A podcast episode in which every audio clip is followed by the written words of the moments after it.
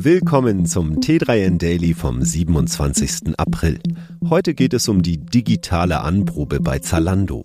Außerdem Forschung zu Sex im Weltraum. Windows 11 bekommt iMessage-Unterstützung, ein neues Lohnbuchhaltungs- in Echtzeitsystem und warum ChatGPT in bestimmten Sprachen häufiger lügt.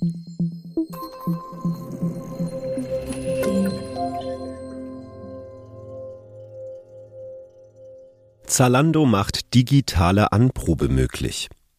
Eines der Probleme beim Online-Kauf von Kleidungsstücken ist, passt mir das auch, was ich da bestelle? Zalando möchte dem nun entgegenwirken, indem es seine virtuelle Umkleidekabine startet. Mit Hilfe eines Avatars können KaufinteressentInnen jetzt im Rahmen eines Pilotprojekts unterschiedliche Jeans anprobieren. Gerade Hosen sind aufgrund der unterschiedlichen Passformen bekanntermaßen eine schwierige Ware. Um den 3D-Avatar zu erstellen, benötigt das Tool Größe, Gewicht und Geschlecht der potenziellen KäuferInnen. Eine Visualisierung im Stil eines Wärmebilds zeigt dann an, wo das Kleidungsstück an dem erstellten Avatar eng oder locker sitzt. Mit der digitalen Anprobe will Zalando die Zahl der Retouren reduzieren. Das ist nachhaltiger und spart viel Geld. Rund 20 Euro verursacht jede Retoure für Handling, Rückporto und Wertverlust im Schnitt. Sex im Weltraum. Forschung wird intensiviert. Dass in den kommenden Jahren immer mehr Weltraumtouristinnen zu Ausflügen ins All aufbrechen könnten, hat auch Auswirkungen auf die Forschung. Forscherinnen der britischen Uni Cranfield fordern, dass Auswirkungen und mögliche Risiken von Sex im Weltraum erforscht werden. So seien mögliche biologische Risiken im Frühstadium einer Schwangerschaft im All bisher kaum bekannt, sagen sie. Das gelte auch für die Auswirkungen von Schwerelosigkeit und Weltraumstrahlung auf einen menschlichen Keim. Bekannt ist laut den ForscherInnen, dass die spezielle Umgebung signifikante Folgen für verschiedene Bereiche des Reproduktionsprozesses haben könnte. Möglich sei, dass es nach einer Empfängnis im All zu Problemen kommen könnte, wenn die schwangere Frau auf die Erde zurückkehrt. Auch ist bisher nicht klar, ob oder wie gut Verhütungsmethoden im All wirken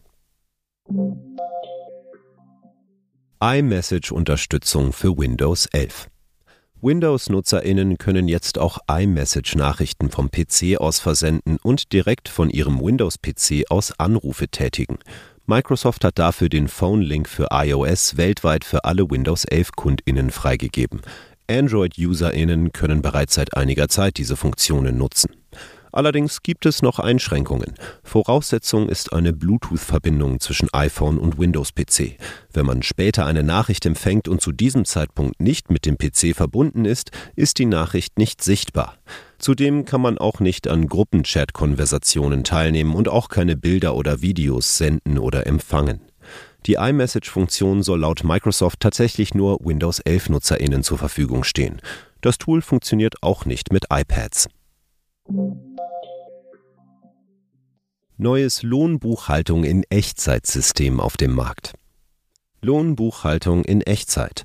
Das verspricht das HR-Tech-Unternehmen Personio mit einem neuen Lohn- und Gehaltsabrechnungssystem, das Payroll- und HR-Prozesse miteinander verbindet und ganzheitlich abbildet. Die Zielgruppe von Personio Payroll, so der Name des Systems, sind kleine und mittelständische Unternehmen.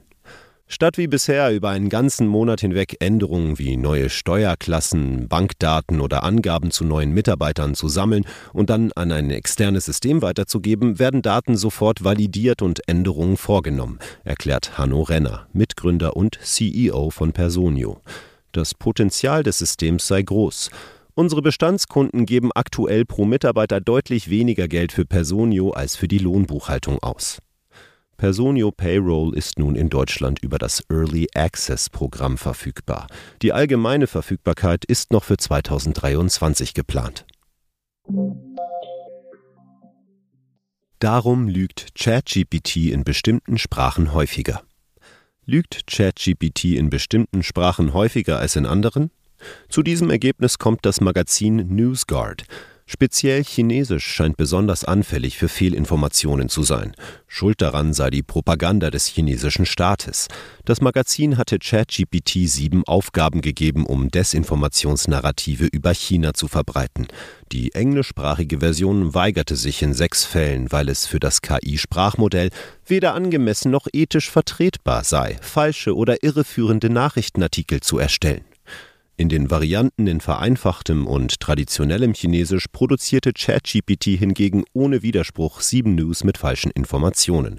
Erklärt wird dies durch den Datenkorpus, aus dem die KI ihre Antwort destilliert. Der chinesische Datenkern enthalte eben andere Informationen, an denen sich ChatGPT orientiere, hieß es.